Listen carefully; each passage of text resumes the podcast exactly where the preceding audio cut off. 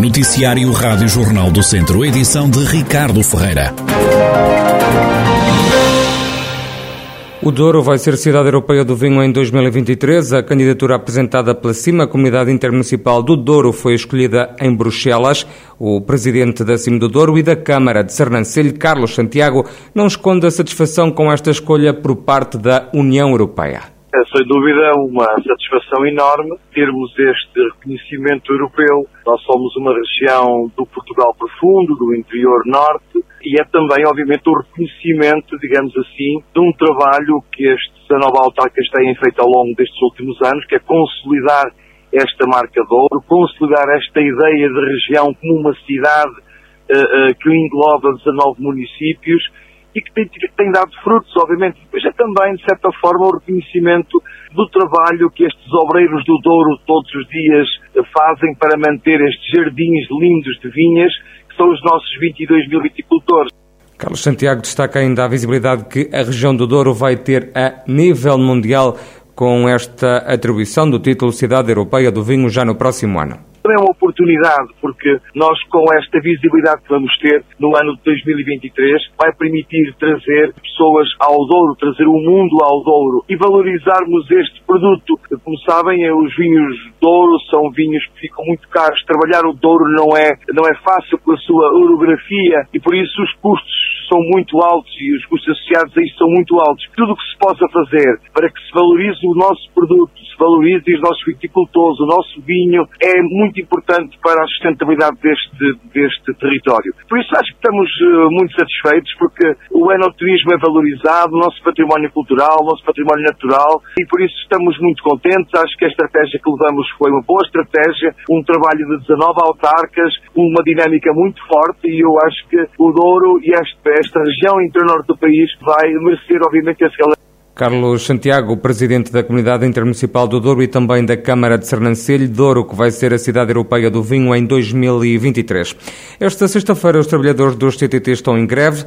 Henrique Santos, do Sindicato Nacional dos Trabalhadores de Correios e Telecomunicações, justifica esta ação de protesto. A greve segue um pouco na linha de rumo que tem sido tomada pelos sindicatos e eu falo dos sindicatos porque nesta luta estão imbuídos todos os sindicatos dos Correios, ou a maioria, a grande maioria, a esmagadora maioria, os maiores, o Sindicato Nacional dos Trabalhadores de Correios e Telecomunicações que nós representamos, o SNTCT, eh, marcou esta greve, marcou esta greve precisamente para, para manifestar o, o descontentamento e a posição dos trabalhadores eh, de repúdio uh, a este aumento que foi levado a cabo de, de forma unilateral pela administração uh, e, e, é também já a consequência de uma, de uma outra forma de demonstração de, repúdio que fizemos dia 25, uh, foi simbólica, com o intuito precisamente de, de, ser simbólica e de demonstrar esse descontentamento, fazendo uma greve parcial nos locais de trabalho de duas horas, de duas horas diárias. O sindicato acredita que a paralisação vai ter um forte impacto será de facto uma grande jornada de luta, até por, por aquilo que é a nossa percepção nos locais de trabalho e depois de auscultarmos os trabalhadores como temos andado a fazer, verificamos que de facto eles estão imensamente revoltados e notaremos com certeza uma grande adesão a esta luta que, que poderá ter eh, poderá ter continuidade eh, caso a administração não pense a forma como trata as pessoas. Henrique Santos, do Sindicato Nacional dos Trabalhadores de Correios e Telecomunicações, sobre a greve de hoje nos CTT. O PSD lançou um duro ataque a José Chaves, critica o socialista que também é polícia por pedir constantemente a suspensão do mandato de vereador na Câmara de Viseu, mas depois surge em vários eventos na qualidade de vereador. Ora, o presidente da Conselhia do PSD, João Paulo Gouveia, exige uma clarificação da situação por parte dos socialistas. Porque é que há um vereador que à quinta-feira, quando há reunião de Câmara, pede escusa, ou pelo menos eh, pede substituição, ou pede suspensão de mandato, e durante todo o outro tempo, em todas as outras atividades eh, que o município ou que o Conselho tem, eh, já é vereador. E, portanto, Uh, não é crítica, é exatamente uma constatação para que se clarifique quem é que efetivamente é a variação do Partido, do partido Socialista. Até porque, segundo o que eu sei, foram eleitos quatro, e se são quatro, não são oito, ou nove, ou dez, ou onze, são quatro. Embora possa, naturalmente, haver de, de quando em vez substituição por impedimento A lei prevê. Agora, permanentemente, permanentemente haver uh, suspensão de mandato, substituição, substituição uh, uh, e suspensão de mandato, ser ou não ser, eis a questão. Ficam as dúvidas de João Paulo Gouveia, presidente da Conselhia do PSD Viseu, também vice-presidente da Câmara Municipal.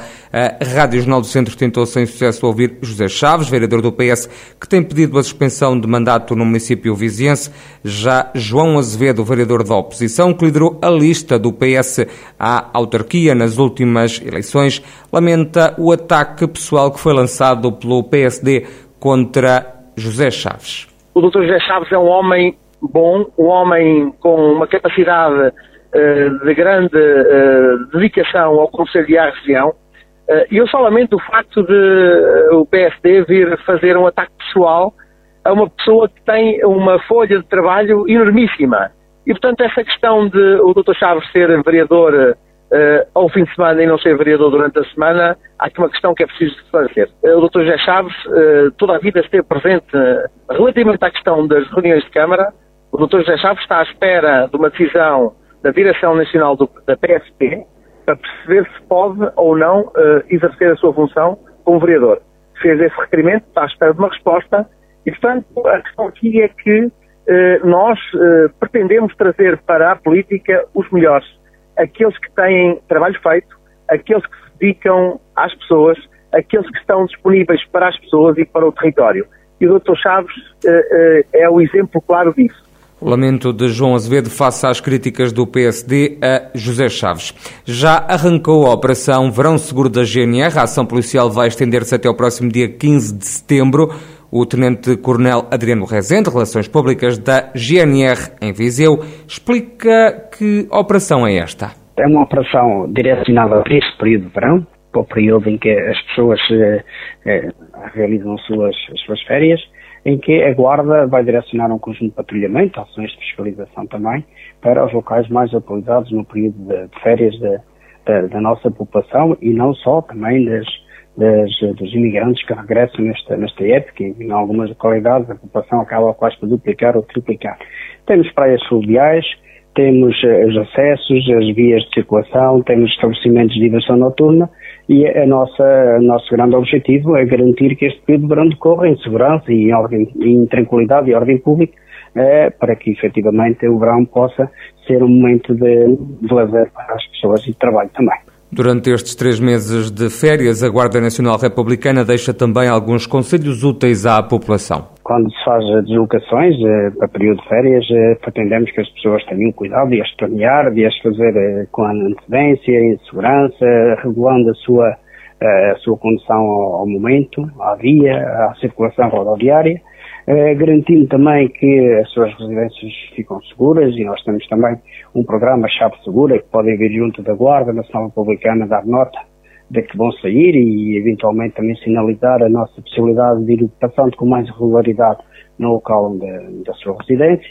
Uh, e efetivamente vamos lançando esta, esta capacidade de direcionar um patrulhamento mais próximo da, das pessoas e das suas propriedades. O Tenente-Coronel Adriano Rezende, Relações Públicas da GNR de Viseu, força policial que tem na estrada a Operação Verão Seguro, termina a 15 de setembro. Com a inflação a aumentar, assim como o preço dos combustíveis e o poder de compra a baixar, o Bloco de Esquerda defende ser urgente repensar todo o modelo de transportes públicos no Distrito. David Santos, da Distrital Bloquista, diz que este sistema de transportes públicos não existe na região tem que se pensar a fundo todo o modelo de mobilidade uh, individual e coletiva e os transportes públicos fornecem tanto uma resposta à questão do aumento de preços, nomeadamente da energia, como à tal necessidade de fazermos uma transição energética e que passa sim por soluções de mobilidade.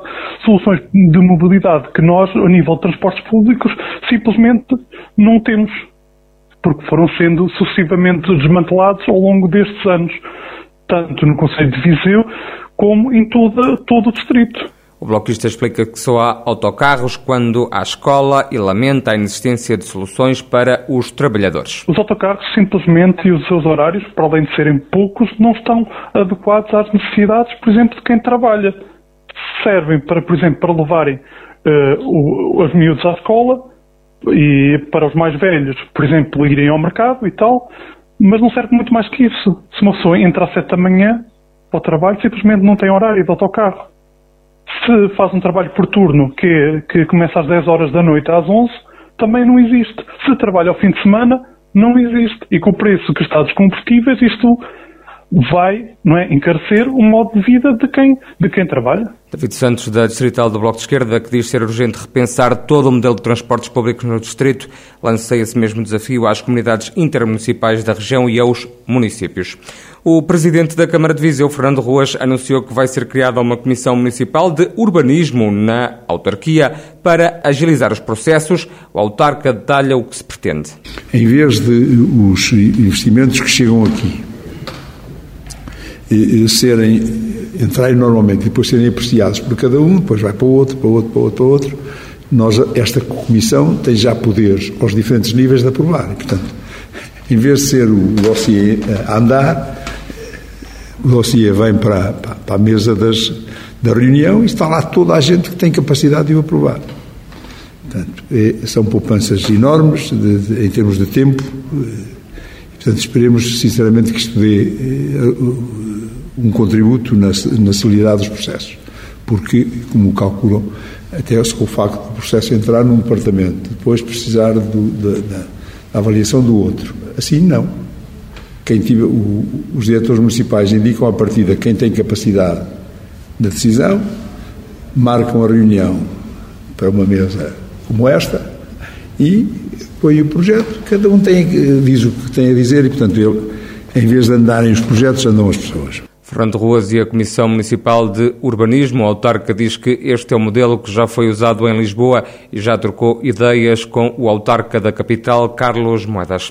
E o antigo jogador do Tondela, Tosé Marreco, é o novo treinador da equipa, que este ano foi despromovido à segunda Liga de Futebol. O técnico tem contrato por uma época. O Tondela a falar no regresso a uma casa que bem conhece, uma vez que Tosé Marreco representou como jogador o clube nas épocas 2013-2014 e 2014-2015, sendo uma das peças fundamentais para a subida à Primeira Liga na época 2014-2015. O clube salienta ainda que o novo treinador já tem uma carreira pautada pelo sucesso, destacando-se as recentes campanhas ao leme do Oliveira do Hospital, onde somou uma subida à terceira liga e na época seguinte uma manutenção também ela histórica, com Tosé Marreco, a quem o clube deseja as naturais felicidades para os desafios que se avizinham. Chegam o treinador adjunto, o preparador físico Tiago Gonçalo, o treinador adjunto o analista Rui Nunes, o analista Cristiano Martins e o treinador de guarda-redes João, Sa João Sacramento. Na equipa técnica falta apenas um elemento. O Tondela, que este ano desceu da primeira para a segunda liga, tinha iniciado a época com o treinador